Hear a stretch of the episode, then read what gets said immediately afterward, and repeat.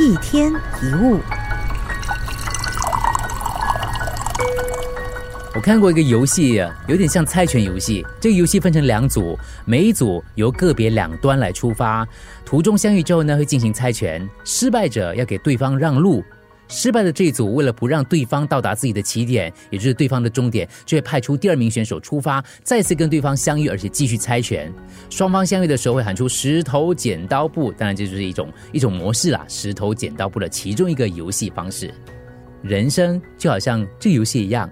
有胜有负，当双方相撞之前，其实或者可以考虑主动给对方让路。当自己的想法跟别人的想法发生冲突的时候，如果把自己的意志强加给别人，结果往往并不能够如你所愿。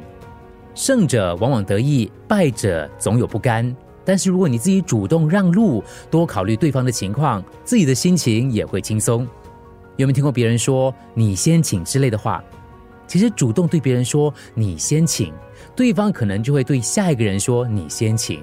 这样的社会上，懂得谦让的人会越来越多。或者在跟别人在较力的时候，你的内心可以先试着对对方说“你先请”，之后可能你会豁然一笑：有什么好争的呢？赢了又如何？